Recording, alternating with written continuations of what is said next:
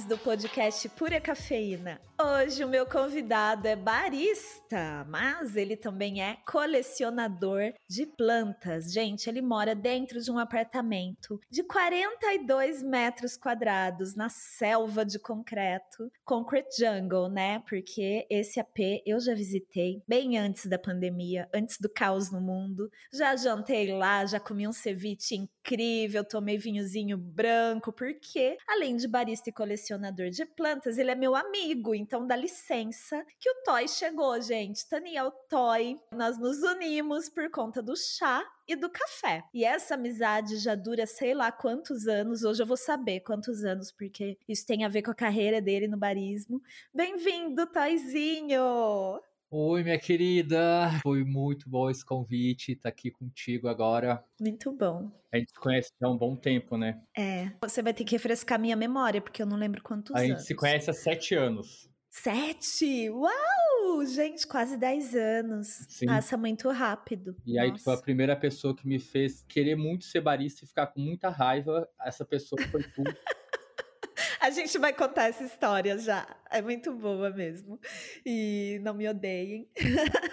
que chata, né? Acho que eu nem sou assim mais, mas já já a gente conta. Antes disso, eu quero que você se apresente para os ouvintes do Pura Cafeína. Quem é você na fila da floricultura, Toy? Eu sou o Toy, meu nome é Taniel, um T, mas quase ninguém fala, me chama de Taniel, então eu sou o Toy. Sou barista do Taco Café há cinco anos já, trabalho lá. E fora isso, sou um, um acumulador de plantas, um gato dentro de um apartamento aqui no centro.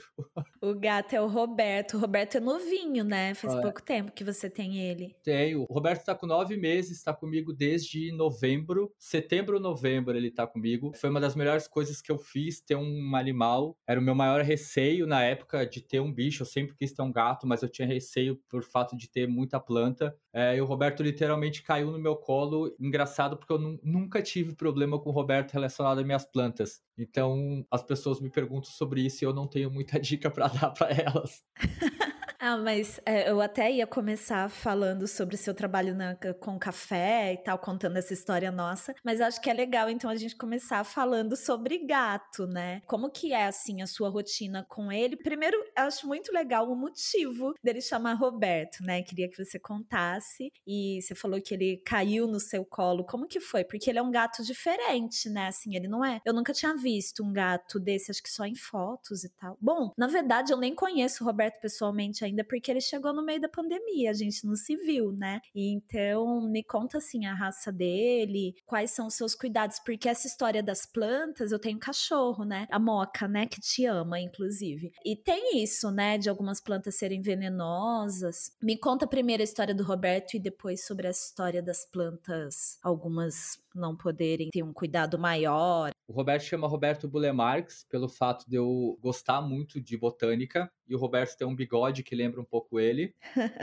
Roberto é um oriental short hair, é uma raça de gatos cruzado com o siamês, que no geral são bem orelhudos e o focinho maior. Os gatos chegam a ter, ter 30 centímetros de altura. É um pouco maior que gatos tradicionais. tradicionais assim. assim. Roberto, eu pesquisei muito tempo para achar alguém que criava essa raça no Brasil. É, inicialmente eu queria o Roberto, foi a primeira, tipo, quando eu conversei com o Gatil, eles mandaram a foto do Roberto e eu falei, cara, eu quero esse gato. Aí, acabou que eu não fiquei com ele, eles motivos, assim, tipo, abre e fecha da cafeteria, tem que estar tá calculando muito bem as coisas que vai fazer, então eu tava, eu queria ele no meio da pandemia que assim tava explodindo o café abrindo e fechando uhum. e eu desisti eu falei ah preciso pelo menos ver como vai ficar a situação e para ter um gato e aí do nada o cara me liga e fala ó devolver o Roberto, ele tá em São Paulo. Não acredito. Se você quiser, você pode buscar o gato e tal no final de semana, isso era uma quarta-feira. E aí eu falei, não, tudo bem, vou ficar com o gato. Aí fiquei super animado, trouxe o Roberto aqui para casa. O primeiro dia eu pensei, gente, eu tenho um gato, o que, que eu vou fazer com o gato? eu tinha algumas plantas que eram bem venenosas para gato, é espada de São Jorge, monsteras. Então, algumas eu reloquei para alguns lugares inicialmente. Mas alguns lugares dentro do seu apartamento dentro mesmo? Do meu, dentro do meu apartamento. Reloquei essas plantas e até antes eu ia trabalhar e deixava ele dentro de casa. Eu tenho um pouco menos de plantas dentro de casa do que na sacada. Mas aí, rapidamente, eu percebi que ele tinha zero curiosidade com as plantas, com terra de vaso, ele estava mais preocupado com a bola de meia que eu tinha colocado em cima da cama, com o papel que eu tinha amassado. Então. Que legal. Foi quando eu percebi que eu não tinha problema, assim, não tinha problema de deixar a sacada aberta e deixar ele na sacada. Uhum. Você colocou uma tela mais, mais protegida ainda, já tinha, né? Uma, por causa das plantas. Coloquei uma tela de proteção para gato eu tirava folhas secas da minha planta, tipo, a cada duas semanas eu pegava um dia e fazia isso. O Roberto me obrigou a fazer isso mais vezes, porque ele pega essas folhas e leva para cima da cama, é, no meio ah, da madrugada. Ele só mexia nas folhas secas. Nas folhas secas, então eu acordava com a cama virada só em folha seca, folha amassada, pó de folha, porque eu dormia em cima e ele vinha e jogava em mim. Então, e aí ele me obrigou a fazer isso mais vezes, é, manter as coisas mais limpas na sacada por conta disso. Uhum. Mas. Que legal. É, e ele, assim, acho que é o gato mais companheiro que eu já tive, assim, na minha vida. Eu sempre tive gato na infância e adolescência. Tipo, eu gosto de estar em casa porque ele está aqui, eu me preocupo. Quando eu saio e demoro muito, eu falo, gente, o Roberto está muito tempo sozinho e eu volto para casa o mais rápido que eu consigo. Dá para ouvir o miadinho dele aí, que bonitinho. Porque ele é ciumento. e ele é um grude mesmo, né? Porque eu vejo nos seus vídeos, quem te segue no Instagram. É, gente, o Toy tem mais de 43 mil, é isso, né, Toy? Sim. Mais de 43 mil seguidores. Estamos gravando este programa em junho de 2021, então se você ouvir ouvir esse programa em 2050 e o Instagram ainda existir, com certeza ele vai ter muito mais seguidores, né? Se ele não for cancelado. Tá? É, tem isso agora, né? tem isso agora. E eu vejo lá, né, quando você posta stories com o Roberto e ele pulando no seu colo quando você chega, tipo, fazendo carinho. Eu não, não costumo ver, né? É. Talvez porque eu seja mais ligada em cachorro. Eu não costumo ver gatos assim, com esse comportamento. É comum os outros gatos gatos que você teve eram assim? Não, eu falo que eram gatos gatos, assim, o Roberto é meio cachorro, meio gato, umas atitudes de cachorro, mas passo o dia inteiro se eu deixar deitado no meu ombro. Então, assim, eu limpo a casa com ele no ombro, eu faço as coisas com ele no ombro, eu cozinho com ele no ombro e ele fica deitado ali pleno, sem problema nenhum. Que bonitinho. E ele é um gato bem companheiro. Então, se eu ficar o dia inteiro em casa caminhando de um lado pro outro, ele fica caminhando atrás de mim. Nossa, igual a moca, meu é... Deus alguns momentos mais de frio, assim, ela vai, pega a coberta dela e deita na cama dela e beleza, porque ela sabe que eu não vou dar atenção, né? Mas a maioria do, dos momentos, por exemplo, é, hoje eu passei a tarde toda empacotando cafés e tal, então é um, uma sala que ela não pode entrar, né? que tem toda uma higiene e ela não pode entrar. Então ela vai até a porta e passa uns 5, 10 minutos, ela vai para a cama dela, para a sala, porque ela sabe que lá ela não pode entrar. Agora o resto, ela tá aqui na porta esperando eu terminar de gravar podcast. Você sabe o grude que ela é, né? Ela já lambeu muito sua cara. Ele tá sentado me olhando, julgando. E como que é a sua rotina com ele? Porque quero saber como que é a sua rotina com o café e com ele. Porque você sai de manhã, que horas você chega, ele fica sozinho de boa, você dá quantas refeições por dia? Pra Moca, por exemplo, eu dou, a gente dá, né, eu e o Pablo, ela come de manhã e ela come no fim do dia, tipo 5 e meia, assim. Então, é de manhã quando volta do passeio e à tarde quando volta do passeio da tarde. Como que é com o Roberto? Ah, com o Roberto é mais tranquilo. O Roberto come muito pouco, assim, come várias vezes muito pouco. Então eu deixo sempre um, assim, o fundo do pote aparecendo. Até às vezes eu prefiro chegar do trabalho e não ter ração do que chegar e ter ração no pote. Ah, entendi. Ele fica comendo de pouquinho em pouquinho é, durante e aí dia. eu sempre deixo bem, menos, assim. Eu acordo cedo e ele também acorda cedo. É cinco e meia a gente já tá acordado, seis e meia eu já tô tomando café da manhã. Então, e eu gosto de acordar cedo porque eu gosto de organizar organizar minha casa antes de sair para trabalhar, eu gosto de ver minhas plantas antes de sair para trabalhar. Eu consegui. Que inveja disso, a pessoa organizada que, é... né? Eu não. eu, eu sempre falo que eu gosto de ter aquele momento pré-trabalho, que eu gosto de aproveitar a minha casa, assim. Então, Sei. Eu não gosto de acordar, tomar banho e sair para trabalhar. Eu gosto de tomar uhum. café com calma, eu gosto de fazer o meu café, eu preparo todo o meu café e sento para tomar café. Eu falo que eu tomo dois diferentes cafés da manhã, porque eu falo que eu faço uma xícara de café com uma gramatura para poder só tomar o café da manhã e outro que eu faço um pouco mais concentrado para tomar café sentado. Então, Sim. eu tenho esses dois cafés da manhã. Mas eu, o Roberto é bem tranquilo em relação a cuidados, assim. É, não foi um gato que me exigiu grandes cuidados assim específicos. Ele come bem pouco durante o dia e aí quando eu chego e em casa eu sempre gosto de dar um sachê para ele como recompensa dele ter ficado em casa sozinho e eu estar tá em casa. Então isso eu sempre gosto de fazer porque eu acabo saindo cedo para ir pro café, relativamente cedo assim ou não. Saio oito e meia de casa uhum. e assim eu moro do lado do café, né? São 15 minutos até lá. Você vai a pé, né? É, vou a pé, porque são 15 Legal. minutos. 15 minutos ou duas músicas. Eu, meu cálculo. adoro, sim, adoro esse cálculo de quantas músicas demora. É. Uhum. Às vezes eu até falo, ah, deu três músicas até o café. então, o café fecha às 18, então 7 horas eu tô em casa, 10 para 7 eu já tô em casa. Então eu chego em casa e já fico por casa mesmo. Não tenho saído, então tenho ficado em casa. E aí quando eu saio da minha casa é para ir para casa do André, então é esse percurso, né? Minha casa, casa do André, Roberto. Sim. André é namorado do Toy e meu cliente, gente, Exato. cliente queridíssimo, já fez curso, já compra café sempre. Quando o André compra café, ele leva para sua casa, Toy? Ou ele fica com tudo? Ele fica com tudo e aí às vezes ele ainda faz inveja, é, manda mensagem assim, falando: Nossa, eu tomei o café da Gisele, tá maravilhoso. Aí quando eu chego lá, não tem mais. Olha só! Até o, o último café do teu microlote que tu tinha do Capadócia, você não tomou? Eu experimentei lá no Tacô. Nossa, maravilhoso demais. Ah, é verdade, porque eu mandei. Sim, eu mandei maravilhoso pro... Ah, já acabou. Eu tenho um pouquinho, porque eu congelei 300 gramas em abril. E tá muito gostoso ainda o que eu congelei. Então eu fico tomando, tipo, no fim de semana só, sabe? Eu também sou assim, viu, gente? Vocês que. Ah, eu comprei tal café, tô com dó de tomar. Mas aí guarda direitinho, dá para congelar os grãos. Você costuma fazer isso, Toy? Ou já fez? Não, assim? porque eu trago lá do café. Então eu trago meio. Eu faço um cálculo de segunda a sexta ou de segunda a sábado. Então, uhum. comer essa quantia que eu vou tomar essas semanas, assim. Então, tem dias, eh, em segunda-feiras que eu tô de folga, eu tomo mais café. Sim. Mas sim. aí, tipo, sábado eu tô sem café. E aí eu acabo não trazendo, e aí a, domingo eu acordo de manhã e tomo chá, que dá uma depressão, assim.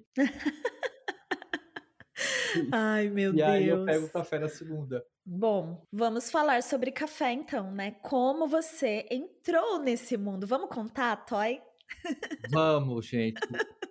Conta, conta. Uma vez conta, me perguntaram isso. Assim, é outra coisa que eu caí de paraquedas, né? Eu nunca tinha trabalhado com café, fui convidado para trabalhar numa cafeteria e do tipo, gente, preciso trabalhar, vamos trabalhar. Tive um curso super básico inicialmente e não entendia nada de café. Aquele curso que a pessoa que vai instalar a máquina de expresso, né, Exato. né, em restaurantes ou em cafés, te dá ali, né, umas horinhas de curso. Ó, é assim que a máquina funciona. Isso aqui você não mexe, não mexe no moinho e vai embora. É, e aí assim, amanhã tá aberto às nove da manhã e vamos trabalhar. Sim. Então, assim, eu não cheguei a ter curso de latte art, então, é algumas coisas. A minha curiosidade foi muito boa nesse momento, porque eu fui atrás de ver coisas. Trabalhando na cafeteria, acabei é, começando a ficar muito mais curioso sobre café mais preocupado também com a bebida que eu servia. Assim, tu acompanhou um pouco da minha indignação às vezes, é, porque assim, de tanto fazer, tu vai entendendo o processo inteiro do trabalho e aí tu vê que não tá certo em algum momento, né? Ou que você não tava utilizando o leite certo, que a regulagem do teu expresso tá errado, a forma que tu limpa a tua máquina no final do dia tá errado. Então tu começa a perceber coisas que tu tenta melhorar, ainda mais que não tem uma base sólida inicial, tem que correr atrás, né? E eu nunca pensei assim, ah, não é uma coisa para mim, não vou fazer isso. Quando eu estava no meio, eu falei, gente, é isso que eu quero fazer. Quero correr atrás, quero saber mais, quero me informar mais, até que a senhora apareceu na cafeteria. Pode contar. É... Não, eu vou contar porque eu gosto de contar essa história para as pessoas. É, até então eu tava motivado, mas assim, faltava aquele que para me motivar mais. É, e tu pediu um macchiato, um cappuccino e um espresso. Nossa, você lembra exatamente. lembro. E eu lembro exatamente o teu post. Não, não foi tudo isso, não. Não foi, eu não pedi o expresso. Tu pediu um cappuccino e um macchiato. É um cappuccino, um macchiato e um muffin de banana muffin. com doce e aí de leite. Tu falou muito bem do muffin e aí tu falou um bom macchiato e um bom cappuccino. E aí no outro dia eu te falei, tu vai mudar esse bom dessa frase. E aí tu falou, na hora que tu me servir um café que eu achar que é mais do que bom, eu vou postar. E aí, tipo, um, acho que um mês depois, tu fez um post do meu cappuccino, que aí tu tinha falado, tu tava falando do meu cappuccino, era muito bom. Era excelente, tu colocou isso, de certa forma, me motivou, assim, do tipo, não, gente, se ela pensa isso, outras pessoas pensam, então eu preciso melhorar meu trabalho. E aí eu fui fazer outros cursos, assim, tipo, fiz cursos de água com a Regina para saber as diferenças da água na bebida, quanto interfere, fui fazer curso de latte art, tive a sorte de entrar no Taco Café, que para mim meu maior aprendizado foi ali dentro do Taco Café. O Rodolfo é super curioso com café e todo mundo tá envolvido ali é curioso com café, isso aí é, me ensinou muito, tá dentro do lugar que várias pessoas têm a mesma preocupação final com a bebida que está sendo servida. Então, eu até falo que a minha maior escola foi o Taco, assim, tem sido o Taco. Tipo, os melhores cafés que eu tomei foi ali, as melhores experiências de tomar café tem sido ali. Tipo, é legal tomar esse café lá e debater com as pessoas que você trabalha o café. A gente provou o teu café, o café Capadócia lá, todo mundo, a gente debateu, tava todo mundo super entusiasmado com o café. Então, isso legal. é uma coisa legal, assim, de trabalhar num ambiente que te proporciona é acréscimo de aprendizado. Sim. Gente, o taco, é, eu sempre falo, aqui é que eu falo taco, né? Não sei se tanto faz, mas tanto enfim. Faz.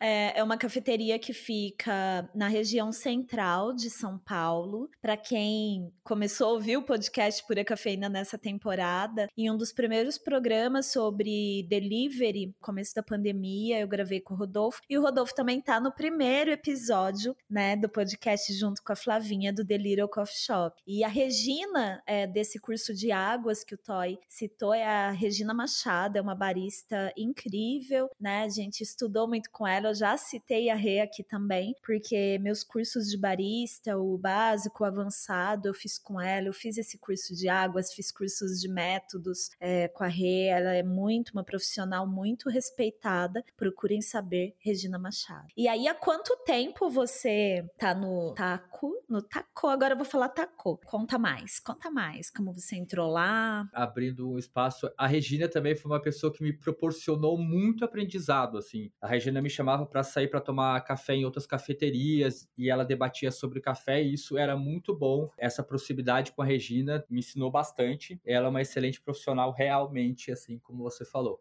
No Taco tô há cinco anos e a minha história com o Taco é muito engraçada porque eu era cliente do Taco eu era o último cliente do dia. Eu passava lá para tomar um cortado e comer um bolo de milho. Até ser convidado para fazer frila lá, eu era cliente que virei funcionário. Ai, que delícia. Eu queria um bolo de milho agora. Nossa, que delícia. E um cortado também. é, eu sempre tenho essa piada que eu de cliente virei funcionário, tudo um bolo de milho que tinha lá que eu comia todo dia.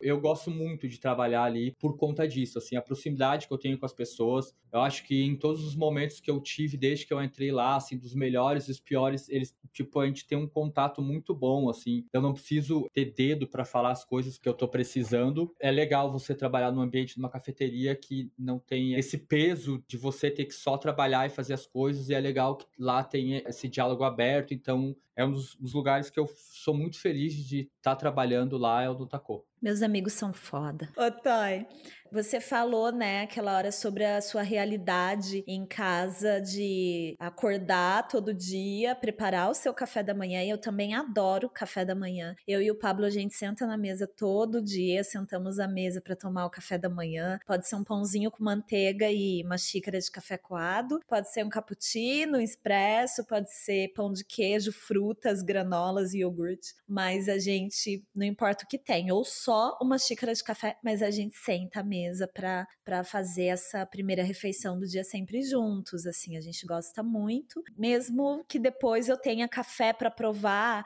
A diferença é que eu trabalho de casa, né? Então, mesmo assim, eu consigo separar um pouco isso. O café que eu tô tomando ali pelo prazer, para começar meu dia, curtir minha casa, e o café que eu tô tomando às vezes de um jeito só técnico e não hedônico, né? Como que é assim? De manhã você acorda, você costuma preparar café coado? Tem algum método específico? O que que você usa em casa? Como que é seu café? O método que eu mais uso em casa era um método que eu tinha um pouco de preconceito e se tornou o meu método preferido, que é a Clever. Antes eu tinha um preconceito do gosto final do café, assim. Por quê? Como que você acha que ficava? Eu sempre achava um café meio pesado, assim. Até um dia eu debati isso com a Regina. A Regina até que foi a pessoa que falou: tenta de novo, muda a receita. Aí achei uma receita para mim e é o café que eu mais tomo hoje, assim. Levanto, faço clever, faço minhas coisas, eu acho prática e atualmente eu tenho gostado do resultado final dele na xícara. E aí depois eu gosto de fazer é, uma V60 mais concentrada, então eu tomo dois métodos por dia, logo de manhã.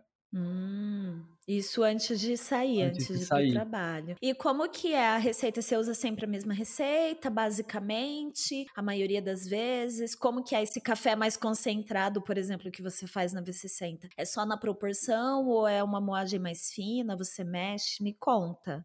Dê detalhes. Quando eu faço um pouco mais concentrado, eu faço um pouco mais fino, não muito assim, mais fino do que uma moagem de pra coado, que é média, né? E aí eu gosto de fazer com 150, 170 gramas de café, 17 gramas de café para 150, 170 de água. Aham, Então eu gosto bem concentrado depois, bem é, concentrado. depois que eu tomo café, que aí o café que eu faço logo de manhã eu faço um 21 para 320, que aí eu faço bastante café. Aham. Então, aí eu faço na Clever, com uma infusão de 3 minutos. E aí depois eu faço esse mais concentrado, que eu falo que é o café que eu tomo rápido, mas é o café que eu falo que é meu café antes de sair para trabalhar, porque chega lá eu tomo um expresso, tomo um quadro do dia para saber como é que tá, e aí começo a trabalhar, né? Aham. A rotina de sair de casa tomando café e ir para um lugar que você vai tomar café, eu falo que eu- atualmente eu tenho tido um pouco de cuidado, porque eu tava ficando super ansioso no final do dia, devido a Uhum. tudo, e aí eu acho que tinha um pouco a ver com a quantidade de cafeína que eu tava ingerindo também ao longo do dia. Sim, é, porque tem que ficar provando, né? Se você tá na máquina, é, você fica provando expresso toda hora. É Toda diferente de tomar vários cafés coados em casa, por exemplo, e tomar um monte de expresso, provar toda hora, E né? aí tem isso, aí o expresso tá super bem regulado, tá maravilhoso o expresso, aí tu acaba tomando o shot que tá sobrando lá, que, que em vez de descartar, tu tá tomando o shot, então no final Sei do dia bem.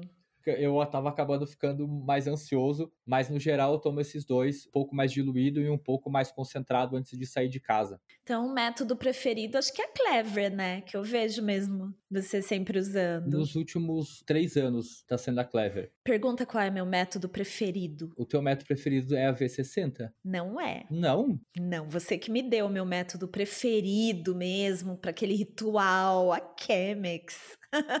eu sempre achei que era a V60. Ai, gente, a minha Chemex, quem me deu foi o Toy, né? Toy. Quando eu aluguei um imóvel que funcionou por um ano, a Casa Pura Cafeína, lá que, que eu comecei com a Voz Ativa Produções, as gravações do podcast, eu recebia meus convidados lá, era o escritório, era a sala de aula dos cursos, era tudo. Era uma sobreloja que funcionava ali perto do Largo de Pinheiros e era perto de onde eu morava naquela época também. E o Toy chegou lá quando eu aluguei o imóvel, foi uma das minhas primeiras visitas. É, ele chegou lá com a Chemex e um ramalhete assim de um maço de lírios muito perfumados e foi inesquecível. Eu tenho foto sua, amigo, daquele momento. Foi Aquele muito lindo. era muito legal, né? Era muito legal e acho que durou o tempo que tinha que durar, né? Graças a Deus eu saí fora bem antes, assim, uns meses antes, na verdade, poucos meses antes da pandemia, né? Exato. Porque eu saí de lá em setembro e aí em março começou o Aue todo que sabemos. Mas é isso, vacina para todos, fora Bolsonaro. Então, seu método preferido é a É Clever, que é um método de origem, a origem dele é Taiwan, né? Ele foi criado em Taiwan. É, muita gente usa, você usa filtro Melita nele? Uso o filtro Melita. Tá, porque tem o filtro da Clever, né? Tem o filtro da Clever e até um, um dia eu falei, ok, assim, basicamente é um filtro Melita embalado, o que é a mesma coisa.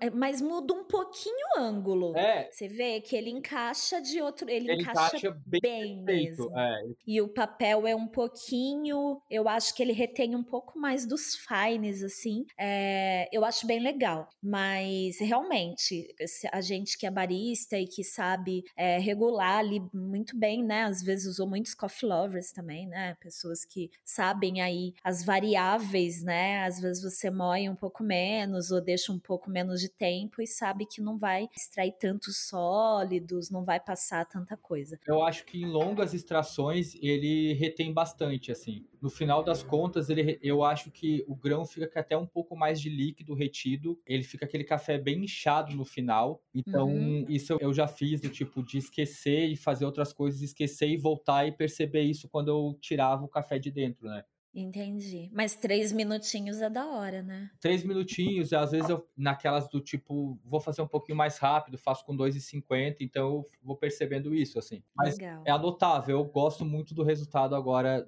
da Clever no final, assim. Dá para perceber bastante nuances de café. Eu tomei o Capadócia na Clever, é, achei incrível demais esse café, incrível. Demais, né? É, gente, é um café que eu tive a honra de vender, um café produzido para mim, né, para pura cafeína pelo Luiz, um lotezinho de 30 quilos, então é um nanolote de 30 quilos, o Augusto Borges, da fazenda do sítio Capadócia, lá de São Gonçalo do Sapucaí, Mantiqueira Mineira. Ele produziu esse café, aí a Juliana Gananda, tocaia, torradores de café, ela torrou, desenvolveu um perfil que eu deixei ela à vontade para desenvolver o perfil que ela achasse que fosse o melhor e me mandar. Eu falei, eu não vou provar o perfil e falar, ah, deixa assim assado. Eu quero o seu perfil, a sua assinatura nesse café. E aí foi só isso, né? 30 quilos. Eu vendi bem menos que isso, eu acho, porque eu dei para algumas pessoas e o taco, por exemplo, eu fiz questão de mandar um pacote para vocês na cafeteria, porque é um produtor que vocês vendem café dele, a Juliana que torra, né, o café da cafeteria e pela nossa amizade, a nossa relação, que para mim uma das melhores cafeterias. Então, foi muito legal, porque bem no dia o pessoal do Fazedores de Café tava, acho que tendo uma aula, alguma coisa lá, né, Toy? Sim, é, eles estavam fazendo a convivência na cafeteria e foi bem legal, porque a gente provou, então assim, todo mundo debateu sobre o café e essa é a parte legal de estar tá lá que todo mundo acrescenta alguma coisa. Sim. Tomou basicamente a semana inteira aquele café. Então virava e mexia, alguém fazia ele lá na V60 e dava para todo mundo. É, isso é uma parte bem legal de estar tá ali, assim, de conseguir provar esses cafés de perto, sabe? Conseguir debater no final das contas sobre o café também. Ô, Toy, e qual que é o método que não é o seu preferido, assim? Um método de preparo de café que você menos gosta e por quê? Sempre tem, né? A gente sempre tem um que você torce o nariz. Aí tu vai morrer. Eu não gosto da Chemex. Ai, como assim? Por isso que você me deu, gente, revelação. Agora eu entendi. Eu achei que era só amor. Tô morta. Era amor. Tô morta. Eu tinha te dado, tinha deixado aqui. Não, senão você tinha vendido, né? Uma Chemex tá quanto, gente? Mais de 500 reais. Eu acho muito trabalhoso. É porque assim, a gente trabalha com isso e às vezes a gente quer só tomar um café em casa por prazer, assim. E eu achava Sim. um pouco trabalhoso tomar na Chemex. Eu não tenho nada contra o resultado final. Eu só acho um pouco mais trabalhoso. Sim, porque o filtro, a dobra é diferente, Sim. demora um pouco, então você tem que acertar muito bem a moagem, Sim. porque senão demora a extração, realmente, realmente, isso Até eu concordo. Até chegar na moagem, é. Você vai fazer o café, aí você troca de café e tem que achar a moagem pro próximo café, entende? É verdade. E é aí verdade, eu, eu é achava é isso um pouco trabalhoso, assim. Então, Sim. Assim, sim. às vezes eu fazia dois para acertar o terceiro, sabe? Sim, sim, é verdade. Mas assim, não é porque é meu método preferido que eu uso todo dia. Ela tá aqui, ó, tem um estante aqui. Quem tem aulas online com a Pura Cafeína, já viu alguma palestra, o fundo é uma estantezinha cheia de métodos. Ela fica aqui sempre, porque afinal é um objeto que é uma obra de arte, né? Tá em exposição lá no MoMA, em Nova York e tal. Mas é meu método preferido. Eu acho que o resultado, ela retém muitos fines, aquele filtro é incrível e é lindo o método. Eu fico encantada cada vez que eu preparo café nela. Quem quiser saber mais, tem vídeo no IGTV Pura Cafeína com este método. A Chemex, não é Chemex, tá, gente? É Chemex. A Chemex é maravilhosa, assim, em todos os aspectos. O resultado da bebida é ah, maravilhoso. Bom. A peça em si é maravilhosa. Eu, assim, eu coloquei como não preferido preferido porque eu acho ele trabalhoso, entende? Então, por isso, o meu método preferido é a Clever e o não preferido é a Chemex. tá bom, aceito. Quer dizer, respeito, mas não concordo. É, respeito, mas não é essa resposta que eu quero. É, mas tudo bem, essa coisa de democracia que a gente defende por uma vida é fogo, é isso, né? Tem que respeitar. Toy, e como que é o seu trabalho no Taco? O que que você faz lá? Conte assim, pensando que uh, o nosso público é feito por pessoas que descobriram café agora ou que gostam de café há muito tempo e são apaixonados por café, por baristas, por produtores, por gente que torra, por baristas que estão em outros países, inclusive. Então, conta assim, como que é a sua rotina real ali, profissão barista? É cansativo, no final das contas. Não é só o glamour tá lá atrás de óculos. É cansativo. Eu tenho uma rotina no Taco que eu fico responsável por algumas compras do café e atendimento. Então, ali, uma cafeteria que as pessoas que trabalham lá acabam fazendo tudo, então você não fica especificamente. Eu acabo não ficando tanto na máquina, eu trabalho é, ao longo do dia entre máquina e comida e, e atendimento entregando nas mesas, retirando, limpando mesa, vendo estoque eu acabo fazendo de tudo um pouco e todo mundo faz meio esse trabalho ali também. E isso é bem interessante, assim, eu gosto de trabalhar ali por esse motivo. Tem toda uma rotatividade, né? Não fica a mesma pessoa fazendo o mesmo trabalho para não ficar maçante Exato. todos os é, dias. Às vezes eu fico horas na máquina e aí eu saio para almoçar, volto numa outra posição lavando louça. Então, essa parte é legal de trabalhar ali porque tu acaba entendendo como funciona todo o processo, não só apenas apenas um processo. Então, eu entendo como funciona o atendimento do caixa, fechamento de caixa, entendo como regular a máquina de expresso, tirar bebidas de expresso com leite, sem leite, fazer métodos, trabalhar com a comida, que muitas vezes precisa fazer algumas coisas de preparo e de organização. Então, eu acabo tendo essa rotatividade ao longo do dia. No final das contas, no final do dia a gente sai um, um, pouco mais cansado, mas faz parte do trabalho, assim, né? Então, eu acho que ser barista é um trabalho que você acaba trabalhando horas em pé, você atende o público, e você precisa explicar muitas vezes mais de cinco vezes a mesma coisa para diferentes pessoas. Você tem que ter, tipo, trabalhar um pouco isso, assim, eu sou uma pessoa muito séria, então as pessoas sempre acham que eu tô mal-humorado, assim, mas eu sou uma pessoa muito séria no meu atendimento. Sem risadinha. É, exato. Ai, que cara metido, aquele é, hipster do café. Assim...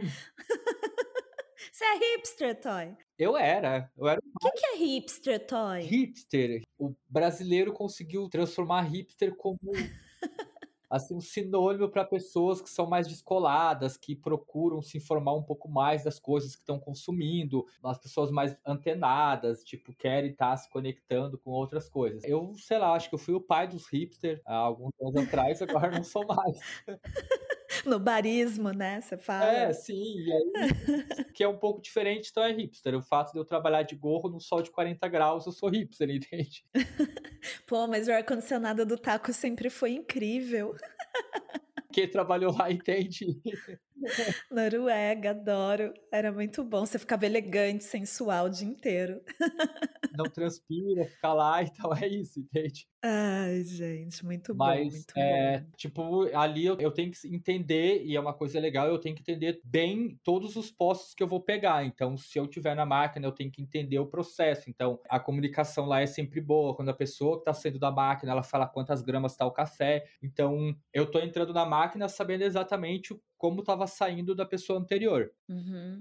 São os processos, isso. é tudo muito redondinho. E aí, né? então, eu não estou pegando uma máquina. E isso também tem a ver. Nos dias que eu abro o café e eu regulo a máquina, a próxima pessoa que chega, eu falo quantas gramas tem, como está caindo, eu peço para a pessoa provar, porque é legal a outra pessoa também prova e entra num, num consenso, porque ali todo mundo tem um paladar muito parecido, então uhum. precisa o café estar tá sempre no equilíbrio, né? Então, uhum. quando eu regulo, eu gosto que outra pessoa experimente e todo mundo lá também tem isso natural, assim. Quem está regulando a máquina passa por a pessoa mais próxima também provar o café. Que legal. Bom, você gosta de trabalhar lá, então, né? Nossa, amiga, sim.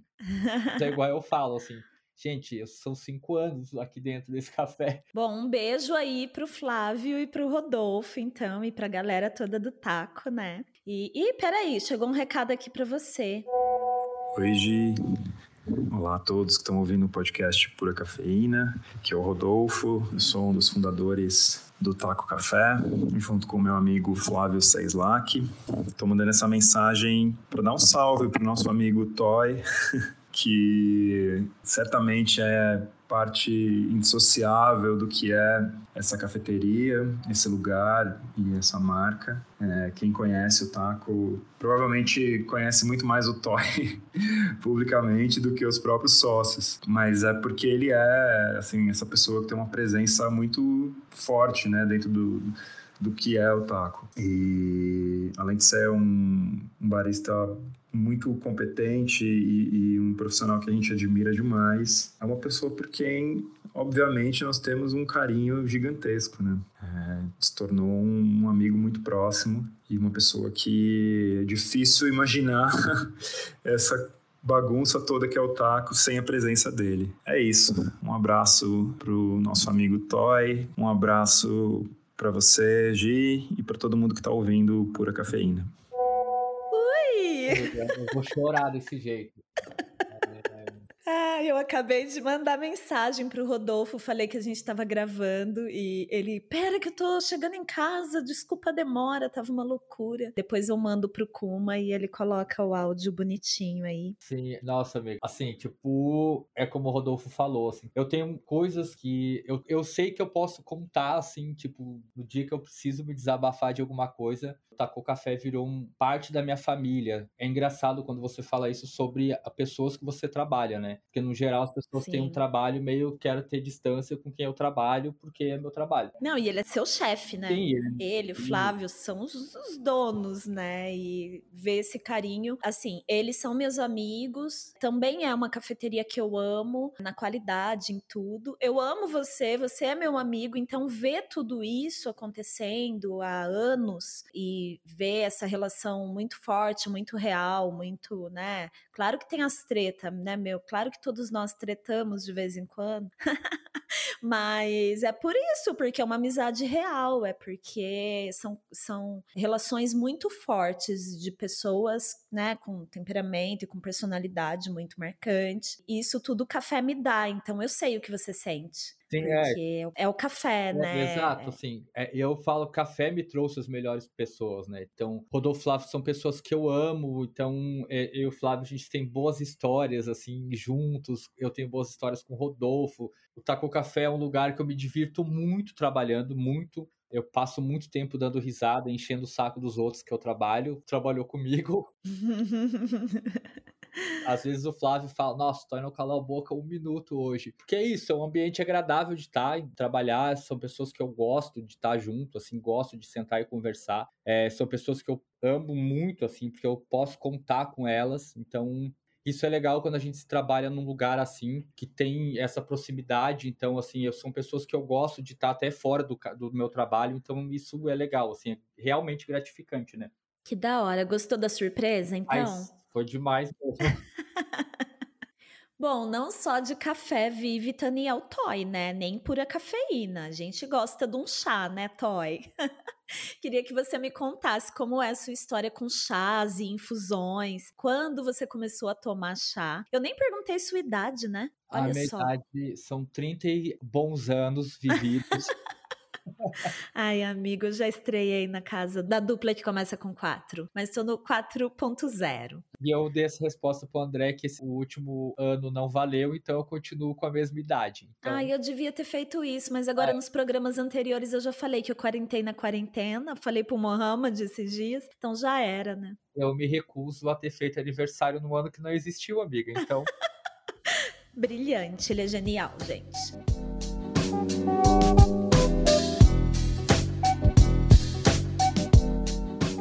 Conta, chás. Chás vem já há mais tempo que o café vem já de um outro momento da minha vida que eu procurava me informar bem mais sobre as coisas que eu consumia, até porque eu não consumia bastante coisa que tivesse relacionada à origem animal. Então, cafeína, na época, eu não ingeria também, não por ser animal, mas por ser cafeína. Então, eu comecei a procurar tomar mais chás, tipo infusões que não tivesse cafeína. Então, fez com que eu lesse mais sobre chá, me informasse mais, fosse atrás de saber de outros chás que, que fosse o chá de saquinho do mercado, uhum. entender qual é a diferença de chá, qual é a diferença de infusão. Então, que nem tudo é chá e nem tudo é infusão. E aí o chá também me trouxe boas pessoas. Eu tive excelentes conversas contigo sobre chá. Sim, aprendi é. muito, muito. Ganhei chás inesquecíveis. Tem embalagem que eu guardo até hoje. Sim, Acho que você vai falar, né, da Beloc, mas nossa. A gente tomou excelentes chás, eu e tu juntos. Não tem nem, a gente não pode nem que reclamar. Saudades. Sim, saudades. O dólar tava numa fase boa. pois é, pois é. Nossa. Tem um que eu lembro o cheiro, exatamente, o cheiro de. Ai, era algo que lembrava pinheiros, assim, sabe? Sim. E tinha umas florzinhas. Um chá de arroz torrado. Não, não era esse. Esse era incrível.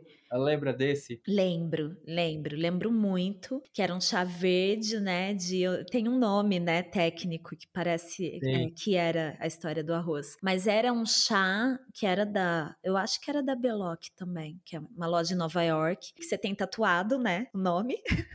Eu tinha tatuado. Você eu acabei tinha?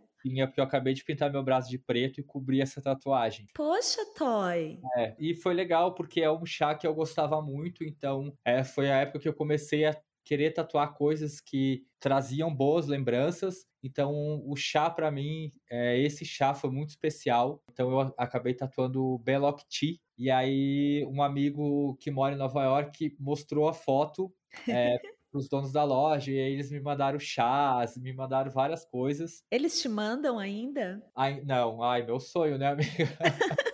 Alô, Beloc. É, eu vou colocar na descrição desse episódio, gente, o perfil do Instagram e o site dessa loja, que é incrível. Mesmo que você, o dólar tá alto, eu sei, não vai comprar, assim como a gente. Nós também não vamos, mas se alguém quiser dar um presentinho, tiver em New York, New é, York. Se você tiver Nova York, York, vai na loja da Beloc Tea. É, e traz pra gente um chá. Mas eu vou deixar aí, porque vocês podem conhecer o site, é lindo. E lá tem as, as infusões todas todas e os chás todos. É, e esses são vendidos por números, os chás, que são bem legais. É verdade. Então eu tô tomando o número 122 deles, hum. é, que chama Nocturne, que é um chá que tem camomila, lavanda, hebasco, hortelã, que é um chá mais para acalmar, assim, para direcionar melhor para dormir, sabe? Dormir mais Sei. calmo. Eu tô tomando um também assim. A gente chama tudo de chá, né, Toy? Mas Sim. chá tem a planta do chá e infusões não tem a planta do chá, então essa planta do chá tem cafeína. Então o que a gente tá tomando, o Toy lá na casa dele, eu aqui, na pura cafeína, são infusões. infusões. Esse daqui chama Sonho das Deusas. Ela dá lá os nomes para os chás dela. Vocês podem entrar no capinsdaterra.com.br, quem quiser comprar esse chá da Flávia, é maravilhoso. Ele tem casca de laranja, tem folha de amoreira, é, calêndula, malva, flores, frutas, várias coisas. E é lindo, gente. Você vê a aparência assim do chá, é lindo. E ele tem uma coisa que chama rosa canina. E o Toy sabe o que é aí essa a história, né, dessa, dessa rosa canina. Uh, porque eu perguntei para ele, eu achei o nome meio engraçado. Qual que é desse rolê de rosa canina, Toy? é, é, como eu falei, num ditado popular, alguns cachorros comiam essas rosas e acabavam dormindo ao longo do dia. Então percebeu-se que acalmava um pouco os cachorros em relação a isso, como quase fosse aquele erva de gato, sabe? Só que a erva de gato dá um outro efeito no gato, né? Dá um barato. Meu gato é reaça, ele não gosta, então. Ai, é, muito bom eu gosto de pesquisar essas coisas até de nome popular de planta. Então foi eu achei isso bem antigo assim que contava essa história sobre isso. Também não sei se é verdade, mas na época eu acabei lendo dentro de algumas folclóricos relacionados a plantas e aí tinha esse dela, de, dessa rosa. Nossa, achei incrível essa história, adorei. É engraçado, né? Porque eu gosto muito dessas infusões que tem muitas coisas, assim. Às vezes não, às vezes eu gosto algumas mais simples, né? Ou até de uma erva só. Mas eu gosto quando tem essa beleza até visual ali no chá. Esse eu não tava sentindo sabor de rosas. Agora que ele esfriou, veio muito essa, essa coisa floral e de rosas. Então é muito rico e eu acho que é uma dica muito legal, né? Para quem toma café especial e procura sempre mais sobre os aromas, os sabores, ali olhando a roda sensorial do café. Entrar um pouco nesse universo dos chás, porque é muito complexo e muito rico para estudar, né, Toy? Eu acho que o fato de eu ter pesquisado e ter ido atrás de, de coisa de chá me ajudou bastante também ao café, quando eu comecei a trabalhar com café. Então, eu tenho algumas memórias de ervas que às vezes até eu falo ah, no trabalho e as pessoas não têm uma referência, e eu tenho mais referência de algumas ervas como chá, assim. Até uma vez a gente tomou um café é, lá no taco e aí me lembrava chá de macela.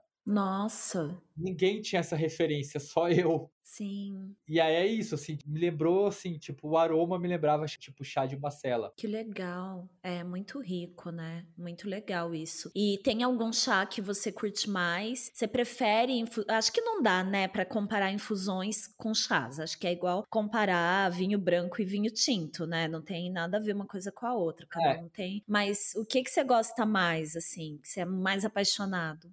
Infusão. Eu gosto de ver, assim, o visual além do sensorial, assim. Sim, é o que eu falei agora, eu adoro. É, é muita beleza, né? Sim, e aí eu gosto de pegar as pétalas das plantas que tem para verificar, então eu gosto de cheirar separado. Eu gosto de ter esse é, estímulo visual quando eu vou tomar chá também. Eu tenho um coadorzinho de chá que eu dá para preparar algumas infusões nele, que são infusões mais rápidas, e aí em vez de eu deixar de molho, deixar infusão lá algum tempo, eu coo esse chá. E aí eu coo ele num coadorzinho pequeno que eu ganhei inclusive da Beloc. Hum, chique. Incrível, assim, porque é, é, visual, assim, então tu tá coando, tu tá sentindo o aroma, então tu tá vendo tudo acontecer ali, tipo, a, a, mudança de cor, porque vai alterando a cor quando vai atingindo camadas de umidade da pétala, então isso é legal, sabe? Você come os chás que tem frutas também junto com as flores, você come a frutinha depois? Como? Que ela tá úmida, é muito gostoso, né?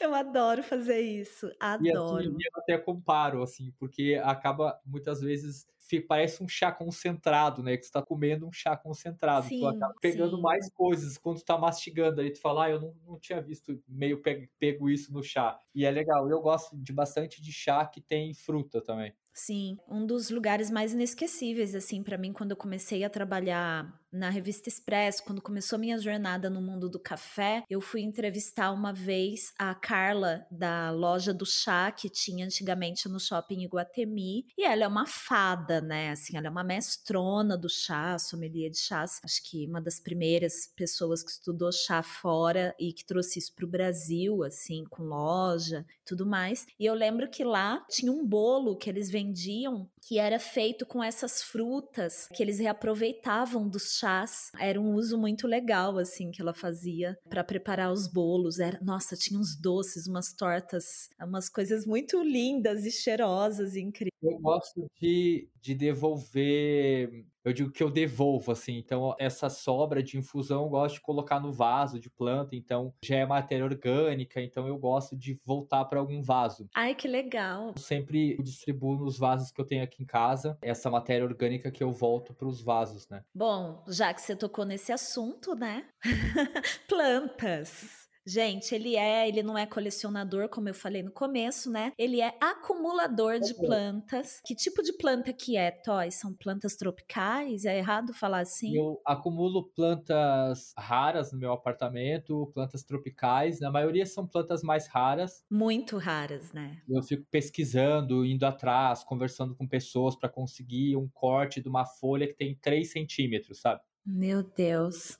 E assim, e aquela ânsia de esperar a planta chegar pelo correio, sabe? Quando chega é igual o nascimento de. É igual quando o Roberto chegou, assim. Como é que começou isso? Você lembra qual que foi a primeira planta? Começou com esse objetivo ou não? Você comprou não. uma planta e aí. Qual que é a história disso? Começou quando eu me mudei para o apartamento que eu tô, que eu aluguei ele que eu já sempre dividia apartamento em São Paulo com pessoas e era literalmente era o lugar que eu ia dormir, assim, então era um casa de outras pessoas que as pessoas tinham decorado com o gosto dela, então era o lugar que eu ia dormir, por mais que eu morasse. Eu sempre tive isso na minha cabeça que no dia que eu morasse no lugar que eu estivesse sozinho seria da minha forma. E eu venho do interior do Rio Grande do Sul, bem interior, eu tava muito com verde presente, minha mãe sempre teve muita planta na casa dela, então eu ajudava, minha mãe em mudar as plantas de lugar. Quando me mudei para esse apartamento, foi uma das primeiras coisas que eu comprei. Então, eu tinha um fogão, uma cama e geladeira e duas plantas. Que planta que era, você lembra? Ah, eu tinha um. Comigo no GamePod, uhum. uma Ficus lirata. Uhum. E aí depois eu fui tendo plantas, do tipo, preenchendo espaços na minha casa com plantas. Depois de um tempo eu fui é, me aprofundando no assunto, assim, porque eu queria saber de onde vinham, como. Como cuidar né, também, como cuidar dela dentro do apartamento. Assim, quando eu me envolvo em algo, eu gosto de fazer bem feito. Então eu pesquisei, eu passava horas lendo, eh, eu fui atrás de muita informação. Foi quando eu, que eu entendi que dentro desse meio existiam plantas raras, pessoas que colecionavam plantas raras. Então eu fui um pouco atrás disso. E aí quando eu me toquei que eu tinha mais planta rara do que plantas comuns, eu acabei doando essas plantas mais comuns e me focando em ter plantas mais raras. Agora devo ter umas 400 plantas no apartamento aqui de 42 metros quadrados. Uau! A minha sacada era uma parte grande da minha casa, então hoje em dia tipo, deve ter uns 50 por 40 centímetros para eu me sentar e tomar um café e ficar com o Roberto. em todos os lugares que coube planta na minha casa eu tenho. A minha máquina de lavar é inviável porque em cima da minha máquina é virado só em planta. Não dá para lavar roupa em casa mais? Não, eu lavo no prédio. Você não pensa em substituir a máquina de lavar por um móvel que caiba mais plantas? Sim, já pensei sobre isso. Mas assim, ao mesmo tempo que eu penso disso, eu falo, gente, eu moro de aluguel. Em algum momento eu vou ter que sair do meu apartamento. aí você toma essa providência, né? É, e aí eu falo assim, gente, eu preciso controlar a mão, porque em algum momento eu vou ter que sair. Assim, a gente que mora de aluguel, a gente sabe que tá morando num lugar bem. que você não vai ficar para sempre, entende? É. E é uma das coisas que eu tenho pensado nos últimos dias, assim, do tipo, gente, se eu tiver que me mudar, o que, que eu vou fazer com tanto de planta que eu tenho, sabe? Não, mas você vai ter que mudar para um lugar que caiba mais plantas, né? Meu sonho é ver você morando. O André, compra aquele sítio lá, meu amor. Qual foi a maior loucura que você fez, assim, ou a história mais curiosa para conseguir uma planta ou para ir buscar? Me conta. A maior loucura que eu fiz de planta, eu fiz um bate e volta para o Rio de Janeiro. Eu saí de São Paulo sábado à noite, trabalhei, vim para casa, peguei o, o, ônibus de madrugada, cheguei no Rio, peguei umas plantas que eu queria, um amigo que estava vendendo, voltei no domingo, cheguei segunda-feira de madrugada e fui trabalhar às nove da manhã. Ele estava te esperando na rodoviária com as plantas? Não, eu fui até o sítio dele. Eu cheguei lá no domingo de manhã, fui no sítio, escolhi as plantas, embalei, assim, tipo, dormi no ônibus, embalei as plantas, eu cheguei na casa dele, tomei banho, fui para a rodoviária, peguei o ônibus, voltei para São Paulo. Cheguei aqui de madrugada, cheguei às duas da manhã, vim para casa, organizei as plantas, dormi umas duas horas e fui trabalhar. Meu Deus, o dia inteiro é... em pé num café. Mas eram plantas super raras. Eram plantas bem raras, e aí tinha, tava com aquela expectativa, vou sair daqui, aí na hora do almoço sair para comprar vaso, para comprar terra, porque eu vou chegar em casa, vou plantar, tinha tem essa expectativa toda assim, sabe? A expectativa de você ter a planta que você sempre quis ter. Eu tenho uma lista de plantas de desejo, então Dessa lista, você já realizou? Tipo, é muito grande a lista? Conta dessa lista. A minha lista é bem grande, então é ruim, assim, porque acaba adicionando plantas. E, assim, são plantas que eu sei que vão ser muito difíceis de conseguir. Mas hum. eu realizei desejo de, da grande maioria das plantas que eu tenho lá. Então, eu tenho uma coleção bem grande, assim. Bom, eu não entendo muito esses nomes complicados que você sempre me fala e eu nunca consigo guardar, né? Eu compro uma plantinha, nada rara, e eu te mando quase uma erva daninha, eu te mando para saber que planta que é, mas conta aí uns dois nomes de plantas que você deseja. Vai que alguém tá ouvindo em algum lugar do mundo e fala: Eu vou mandar essa. Eu tenho essa planta. É, é aquelas, tipo, são plantas que eu já sei que vai ser muito difícil achar no Brasil. Uma delas chama Antúrio luxurians, sei lá, eu acho que um dos antúrios mais bonitos. Eu tenho isso, assim, de, de apreciar a planta em, em si. E é uma planta brasileira chamada Philodendron logilobatum. Tem um primo famoso, híbrido fora do Brasil, na Tailândia, chamado Lochilobato lelano miano, mas é, eu, eu gosto bastante de plantas naturais, então eu, eu, gostaria, eu gostaria de ter o primo híbrido, mas gostaria de ter a planta brasileira, né? Mas são plantas raras que já, quando descobriram, tinha poucas espécies na natureza, então é, desmatamento, retirada ilegal, então isso já foi, assim, são plantas que acabaram ficando extintas, até quando acharam, já estaram super poucas na natureza, e aí por conta disso já estão bem extintas, né? Ah, eu sei, mas não subestime esse podcast. Vai, né? Ai, vai que. Como que é essa rotina sua com as plantas?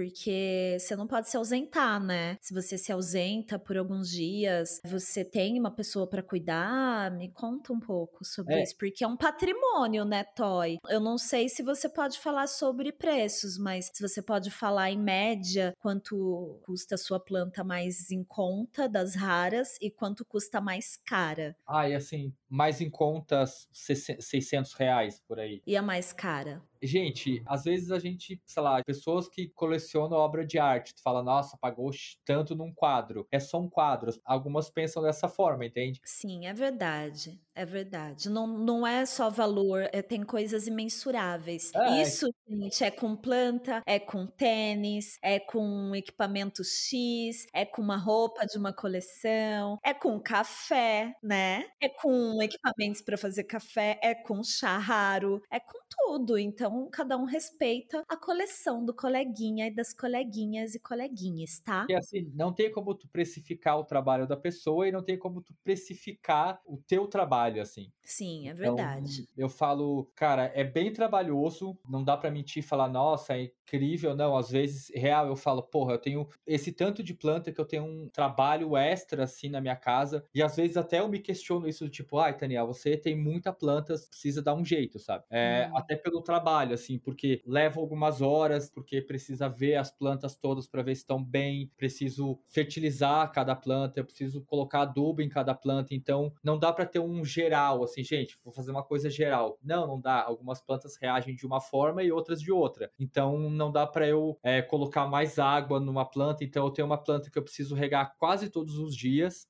É uma planta que todo dia de manhã, quando eu tô tomando meu café ali, eu enfio o dedo na terra para ver se tá molhado. Então, basicamente, o vaso sempre tem um furo, assim, de dedo por conta disso, sabe, na terra.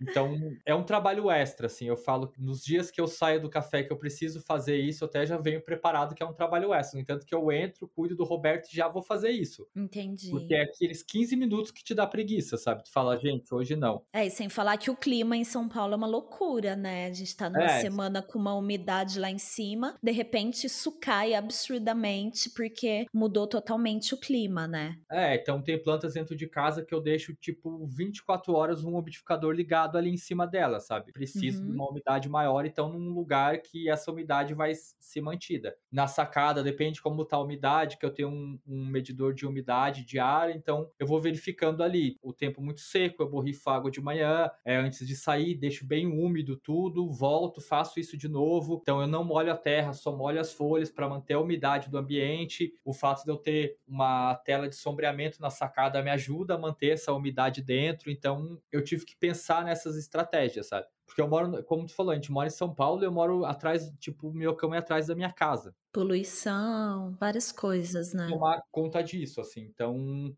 as pessoas têm curiosidade de saber como é o meu apartamento justamente por isso. Pelo tanto de planta que eu tenho. A minha casa é bem úmida por dentro, quente e úmida. Então, muitas vezes eu chego em casa e já começa a transpirar assim imediatamente. pela umidade e o calor que tá dentro, assim, é meio uma estufa do meu apartamento. Isso dá trabalho, assim, tipo, eu, eu falo que planta não é, assim, artigo de decoração que você vai, compra, coloca ali, tira foto, posta no Instagram e, e quando tiver morrendo você vai lá, troca por outra, entende? Tipo... É vivo, né? É, é vivo, tem que estar tá ali em cima. Eu sou a pessoa que fico luto até o final, quando uma planta está morrendo, eu corto, tipo, faço três cortes para ver se eu consigo uma brotação dessa planta. Então eu luto até o final, assim. É, é o luto de cada planta real, assim. Então eu fico triste quando uma planta morre, eu falo, nossa, gente. E até eu sempre me culpo, sempre, do tipo, ai, ah, morreu por falta de cuidado. Não, porque o ambiente não era propício para planta. Então algumas eu já sei que não adianta, que eu não vou conseguir ter no meu apartamento, porque eu não tenho o clima ideal para essas plantas aqui, e eu não vou conseguir ter é, morando aqui em São Paulo, eu não vou conseguir ter a umidade que essa planta precisa. Então eu sou ciente que algumas plantas fico só na, na vontade mesmo, acho bonito, mas é algo que eu não vou conseguir ter e manter ela bonita, assim. Então são plantas que eu preciso, é, já tive, são plantas que morreram, então eu já percebi que são plantas que não dá para eu cultivar no meu apartamento. Entendi. E eu atravessei o samba, né? Mas eu tinha te perguntado e depois eu me emendei com outra pergunta. Exatamente sobre esse fato, né? Porque isso faz parte do seu cotidiano, é o seu patrimônio, suas plantas e sua paixão, seu amor. Então, você não costuma se ausentar e deixar alguém para cuidar, porque sua família não mora aqui. Tudo bem que agora a gente tá nesse período pandêmico, mas sua família mora no sul, né? Como que é? Se tiver que viajar ou. Das vezes que eu fiz viagem, eu nem tinha tanta planta assim. E tão raras, né? É, na época eu deixei um amigo que também tinha planta, veio aqui, cuidou, mas eu já tinha regado um dia antes de sair de casa, porque eu ia ficar só quatro dias fora, então eu sabia que eu ia voltar no outro dia, eu conseguia regar, mas ele veio aqui para ver como tava. Mas aí agora atualmente é isso, assim, tipo, se eu fosse viajar, eu sei que o André poderia fazer isso para mim é, tranquilamente. Até porque o André Legal. também tem bastante planta, então é uma pessoa que eu confiaria bem de vir na minha casa, de fazer esse trabalho, sabe? Entendi. Porque é um trabalho, não dá pra você dizer que é um hobby, é um trabalho. É um trabalho, né? A minha planta mais rara é porque é o amor, que é uma plantinha que você me deu, né? e ela tá aqui, tá na minha frente. Aqui ela tá na água, dois anos já, né? E você me deu na água e eu coloquei ela na terra. Aí ela começou a morrer, aí eu tirei, coloquei na água e na água ela está até hoje. Ela tá linda, depois eu te mando foto. Eu sempre mando, né? Eu sempre recebo alguma foto da planta que eu te dei com algum update da planta. Mas, ó, aceito mudinhas, tá, Toy, dessas raridades. Dá uma tristeza mesmo, né? Quando morre e tal. Eu queria porque eu queria uma. Eu não sei se é a alocacia que fala o alocácia ou alocásia. Alocácia. Alocásia? É. Tá, eu acho que é a amazônica, mas eu não sei. Mas eu tenho, é muito linda, né? Uma beleza, assim. A Rita tem, minha gente, tem uma linda na casa dela. E aí eu falei, ah, eu quero uma. Esses dias eu vi e falei, putz, é essa, que linda. Comprei, ela tava muito linda e de repente uma folha, esses dias começou a secar. Aí a folha morreu, aí a folha maior começou a aparecer manchinhas amarelas. Aí eu fui pesquisar e descobri que essa época ela adormece, né? Ela começa a cair mesmo é. e tem um, é, um bulbo, né? E ela vai viver de novo. Aí já me deu uma alegria de novo. Eu falei, ai, tudo bem, né?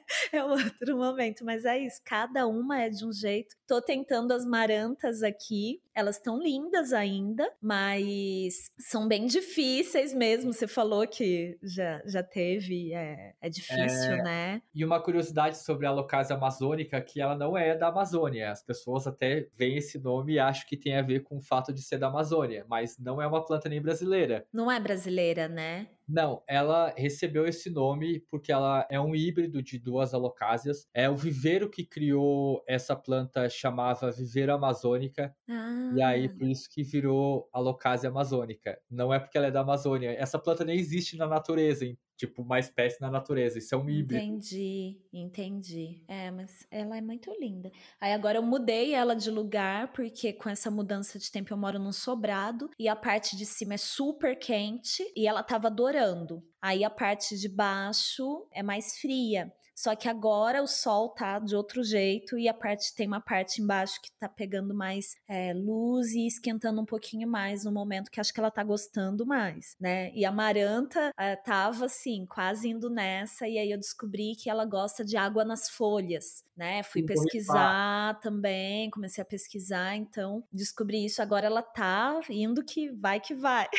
Mas quem me ajuda normalmente com as plantas é o Pablo também, porque eu não sou muito boa mãe de planta. Ah, eu falo que eu sou uma pessoa que é, mora no apartamento e tem uma mangueira que eu não precisaria, mas eu tenho uma mangueira na muito minha casa. Muito bom, muito bom. É, gente, no Instagram do Toy vocês podem acompanhar um pouco dessa rotina dele, tanto sobre café, tem inclusive alguns vídeos no IGTV. Você parou, né, Toy? Como que é a sua ah. produção ah. de conteúdo? Porque você é de fato um influenciador, principalmente para falar sobre plantas, né? Você tem aí mais de 43 mil seguidores no Instagram. É influenciador porque quando eu te mando café, você posta. Eu ganhei clientes por sua causa. É, você ganha dinheiro com o Instagram? Como que é a sua rotina de criação de conteúdo? Não ganho dinheiro com o Instagram. As pessoas sempre falam isso. Ah, você deveria fazer isso e tal. Não deveria, mas, mas poderia. É, poderia de alguma forma, mas é um processo muito orgânico dentro da plataforma para mim. É, nunca foi uma coisa que eu pensei e almejei, quero ser conhecido sobre isso. É porque eu postava a minha casa, no geral, eram fotos da minha casa, do meu cotidiano. É casa então, de Pinterest, gente. E aí as pessoas ficaram curiosas. É, minha casa começou a aparecer em alguns sites, uns outros vídeos, porque tinha isso. As pessoas eram curiosas para saber onde eu morava, é, o que, que eu fazia, porque eu tinha muita planta. Então e a minha casa, assim, é tudo branco e com poucos móveis, as pessoas ficavam nessa curiosidade. É, aí muitas pessoas acabaram entrando quando eu acabei postando mais sobre plantas. E aí na quarentena, que tava naquele processo de eu estar em casa o dia inteiro, que eu falei, gente, tipo, as pessoas me perguntam muito sobre determinados assuntos. Então, como eu tava em casa de bobeira, eu acabei fazendo alguns vídeos falando, mas eu sempre deixei claro que não era algo que eu iria fazer direto por conta do meu trabalho trabalho. Porque é outro trabalho, né? É outro Toy? trabalho, porque aí eu preciso parar um dia para falar sobre isso, é, editar o vídeo, postar o vídeo e essas coisas. Eu acabo postando foto de planta que eu tenho, falando um pouco das plantas. Quando eu faço algum vídeo, é falando da planta de coleção que eu tenho, então explicando sobre essa planta. Faz algum tempo que eu não faço, tipo, falo sobre café. Eu tento falar com as pessoas mais diretamente, porque eu tento responder o máximo às pessoas que me mandam. É, então, uhum. Então eu tiro algum tempo do meu dia para fazer isso, responder pergunta de planta. Eu recebo muita mensagem para ajudar a identificar a planta, então eu faço e tento conversar com o maior número de pessoas que me mandam mensagem lá dentro. Você já fez algum trabalho assim, de ir em algum parque ajudar a identificar plantas ou, ou algo assim? Fiz um trabalho que foi muito legal para mim, porque eu nem digo que era trabalho assim. Eu fui no sítio Bulé Marx, no Rio de Janeiro, para conhecer Uhum. Porque eu uhum. acho que todo brasileiro deveria ter a oportunidade de conhecer o sítio Bulé Marx, porque é um patrimônio incrível assim que o Brasil tem de planta assim do Rio de Janeiro. O espaço é incrível é, e eu fui lá e aí caminhando no meio dos canteiros eu vi que tinha algumas edificações erradas é, e conversando com uma das agrônomas de lá e aí ela falou: "Ah, se tu quiser vir visitar mais vezes e ajudar a gente a identificar algumas plantas, vai ser super bem-vindo". Então foi muito legal porque eu consegui fazer o passeio, existe um passeio guiado lá que mostra as estufas, mostra a casa do Bule Marx. Então eu tive a oportunidade de fazer um passeio tipo eu e a agrônoma me explicando coisas coisas do sítio sem muitas pessoas, então eu consegui ver outras coisas dentro da casa, isso foi muito legal. Essa oportunidade que eu tive, assim, a oportunidade de, de ser um curioso com planta me trouxe. Me abriu várias portas em várias outras áreas, assim, de, de ser conhecido, como o Rodolfo falou, que talvez as pessoas me conheçam mais do que o café. Mas é isso, assim, tipo, e é legal, assim, as pessoas vão no café e me perguntam de planta, então as pessoas vão no café é, e me perguntam sobre o Roberto, então é legal, assim. E a grande maioria me segue por conta do fato de eu ter muita planta, né? E atualmente um gato. As pessoas têm essa curiosidade do, do Roberto, algumas, alguns acham que o Roberto é um vira-lata bonitinho, então é legal conversando com as pessoas é, sobre plantas, sobre gato, sobre café, então isso eu, eu gosto muito, assim. E eu fico feliz quando alguém me marca numa publicação falando de alguma receita de café que foi atrás, porque viu um vídeo meu e tal. E aí isso eu gosto, assim, fico bem feliz, porque de certa forma estou fazendo um trabalho legal dentro da plataforma do Instagram, assim, que tem atingido é, outras pessoas. Pessoas que nem sabiam o que era café especial, procuraram entender, me mandaram mensagem quando compraram o primeiro café, quando me pede indicações de lugares, eu sempre falo do teu trabalho, porque é isso, assim, tu tem um papo direto igual o meu, assim. Então, uhum. gente, é isso, assim, não vamos enrolar, vamos dar a explicação que tem que dar. Eu tento ser assim até no meu trabalho. Por isso que as pessoas acham que eu sou um pouco seco, assim. Eu tento ter uma linguagem mais direta que a pessoa entenda mais rápido, né? Sim. E é meio esse feedback que eu recebo sempre, assim, de algumas pessoas que, que são leigas com café ou com planta, que eu tenho um diálogo mais direto, como se fosse uma conversa, então é o que eu tento fazer sempre, assim. Porque planta não adianta eu falar de coisas muito científicas é, relacionadas a ela, porque vai passar despercebido, então eu tento falar, assim, as coisas mais básicas, que é o que interessa, modo de cultivo, umidade, tipo, irrigação. Então, essas coisas eu tento ser mais prático quando eu falo de planta no Instagram, né? Ai, demais, Toy. Bom, eu adoro, né? Eu adoro ficar mostrando o seu perfil para todo mundo. quando o assunto é planta, quando o assunto é café também. E acho incrível, acho que é um trabalho de muita dedicação o que você faz com as suas plantas. É, toda vez que eu vejo qualquer planta que eu quero comprar, mesmo não sendo plantas raras, são plantas muito bonitas, e eu já fico, ai meu Deus, será que eu mando mensagem pro Toy? Aí eu, não, calma, Toy tá lá no café trabalhando, não incomoda o menino. Porque eu fico curiosa às vezes para saber sua opinião. É muito legal. É. é. as pessoas sempre me mandam também no Instagram, do, assim, ah, eu achei tal planta, o que, que você acha? Você acha que o valor e tal. Eu sempre dou a mesma resposta quando me perguntam sobre valores, assim, né? Que não dá para ver, porque você tá comprando do lugar, que tá gastando água, luz e. Exato. Tem exato. o trabalho da pessoa, então eu sempre falo, gente, você tem que verificar se dentro do teu orçamento isso é válido ou não é válido, assim. É, se você quer, se você deseja, Sim. né? O outro valor também de olhar todo dia, abrir uma porta, um cômodo da sua casa e olhar para aquela planta que te traz também uma alegria, né? Eu acho que tem isso também. Bom, então você tem mais de quantas plantas, só para eu lembrar o número? Eu tenho umas mais de 300, assim, digamos assim. Umas 400, né, Toy? É, eu sempre jogo por isso, porque assim eu falo, ah, gente, tem umas 300 para não assustar, né? Então.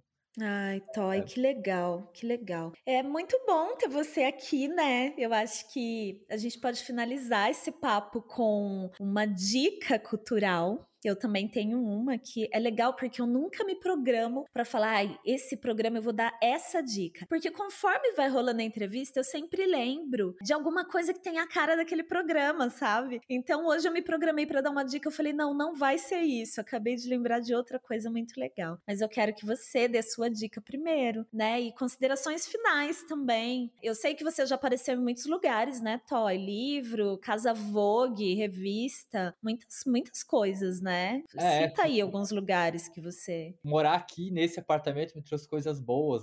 Sei lá, sair foi muito importante, assim, de saber que eu tava fazendo de certa forma, tipo, postando fotos legais, com conteúdo legal, assim, que não chega a ser um conteúdo, porque eu não tenho aquele. Todos os dias eu postar alguma coisa no Instagram, então foi quando eu saí do livro Plant Tribe, do pessoal do Urban Jungle Bloggers, quando eles me convidaram para sair do livro, que é um livro que saiu mundialmente, isso me deixou muito feliz de saber que eu tô eternizado num livro que todo mundo do mundo inteiro me vê, assim, por conta Incrível. Do, do, da minha casa, das plantas, então isso é legal, assim. Eu tenho o livro aqui, gosto de mostrar para as pessoas o livro que eu saí, então isso é bacana mas tem vários outros lugares, tem bastante vídeo de pessoas visitando meu apartamento e eu mostrando, então isso é legal. Demais, demais. E aí, recentemente, você saiu na Casa Vogue, né? E também deu uma entrevista para algum programa. Eu recentemente saí na Casa Vogue, falei com o Zeca Camargo pro programa dele, que ele tem é, no UOL. Foi Muito bem legal, legal. o bate-papo.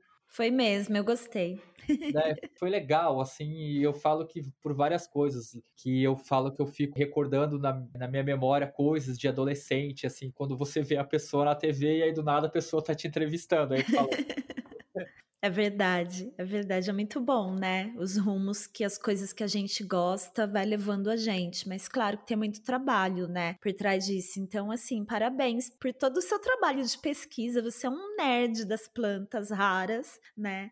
E eu perguntei qual que é a planta mais rara que você tem?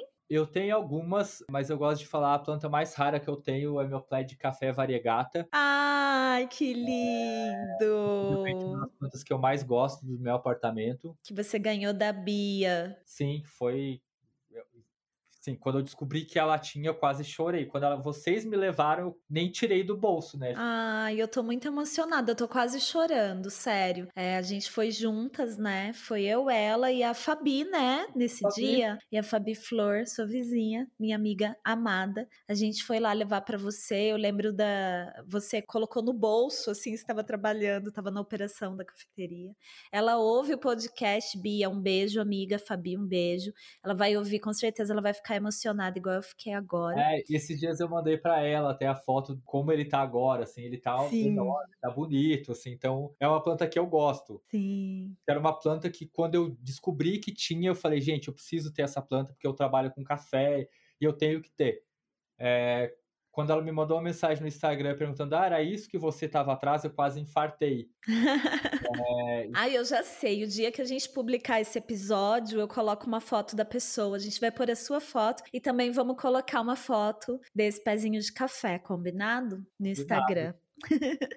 Toy, e me fala aí suas considerações finais. Eu tô muito feliz, assim, me sinto honrada de poder entrevistar você, porque além de ser meu amigo, você é uma, um ser humano que eu admiro muito, acho que é uma das minhas pessoas preferidas, assim, no mundo, e eu gosto demais de você. Obrigada, obrigada mesmo por estar eu aqui. Eu que agradeço o convite. Sim, tipo, eu, eu falei no início que eu fiquei mais nervoso agora do que de outras vezes que eu fiz.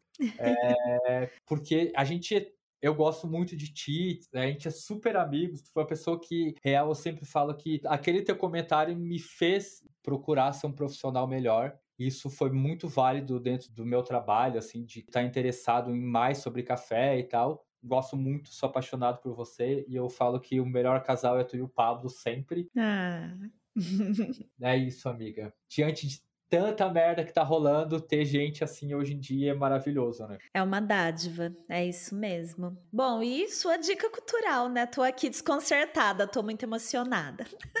Eu tenho duas dicas culturais. Uma é vão na Pinacoteca ver a exposição dos Gêmeos, tá incrível. Eu, assim, é do Brasil, vale muito a pena, tá lindo demais ver. Vão, assistam, cultura de rua, é incrível de ver. A exposição tá maravilhosa e assistam a 13 terceira temporada de RuPaul's. Ai, boa. Amei. Amei as dicas, amei. Eu vou dar minha dica, que eu acho que tem muito a ver com esse papo, que é um perfil no Instagram e também um canal no YouTube para vocês seguirem. Lembrando que as dicas estarão aqui na descrição desse podcast, que é o perfil da Mari Ribeiro. A Mari é criadora de, de conteúdo. O perfil dela chama De Mudança Underline no Instagram e o canal no YouTube também chama de mudança. Ela fala sobre desde quando ela mudou de casa, né? Então ela fala tanto de rotina, de compras, como economizar, reajuste de aluguel, como poupar dinheiro, e ela fala muito sobre casa, sobre plantas, autocuidado, reflexões de uma jovem adulta em tempos acelerados. É assim que ela se define. Eu adoro a Mari, eu sou muito fã dela, é uma inspiração para mim. A gente já trocou ideia algumas vezes, eu já fiz trabalhos contratada por ela também, né? A gente procura sempre se fortalecer e nós mulheres. E é isso, gente. Esse foi mais um episódio do podcast Pura Cafeína. Tô muito feliz com essa temporada, que já passou da metade e aí vai dando aquele saudosismo que para quem acompanha desde a primeira temporada já sabe, né? A gente vai ter episódio aqui que a gente vai falar mais sobre chá então, para quem ficou aí curioso, vai ser um papo com uma pessoa muito famosa que eu ainda não posso revelar quem é, mas é uma pessoa que não toma café, mas que ama chá. Quem será, hein? Vou colocar um alerta. É isso, coloca o alerta. Quem será? E é isso, gente. A gente fica por aqui. Toizinho, muito obrigada, querido. Um beijo no Roberto, um beijo no André. Muito obrigado. Um abraço nas plantas. O Roberto já tá aqui esticado. A Moca tá me esperando do outro lado da porta esse bate-papo contigo. Obrigada. Bate-papo ótimo de ter. Obrigada. Um beijo, gente. Até beijo. o próximo episódio do podcast Pura Cafeína. Tchau, tchau. Até mais.